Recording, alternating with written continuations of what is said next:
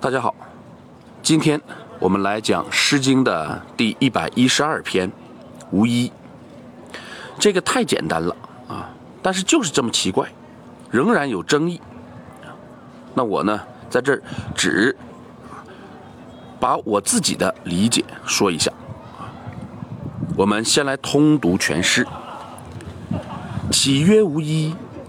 七夕不如子之衣，安且及兮？岂曰无衣？六兮不如子之衣，安且欲兮？”作者说：“难道我没衣服吗？”这是反问，其实是有的。他接着说：“就是一下穿七件也比不上你穿的衣穿你的衣服啊；就是一下穿六件，也比不上穿你的衣服。那子的衣服好在哪儿呢？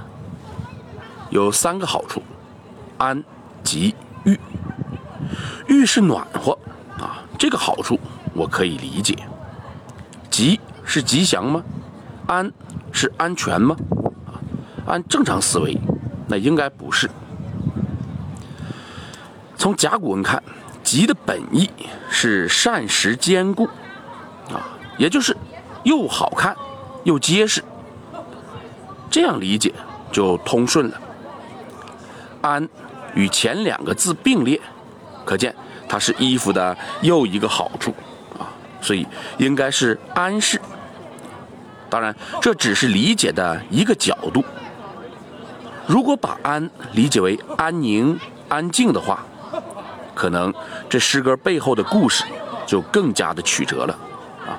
比如说，可能是他妻子死了啊，这是丈夫对妻子的思念，就像咱们学过的绿衣一样。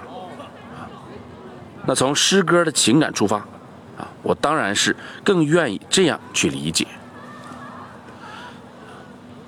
好，我今天呢对这个作品的理解啊，就理解到这儿啊。最后，我们再来读一下本诗啊：“岂曰无衣？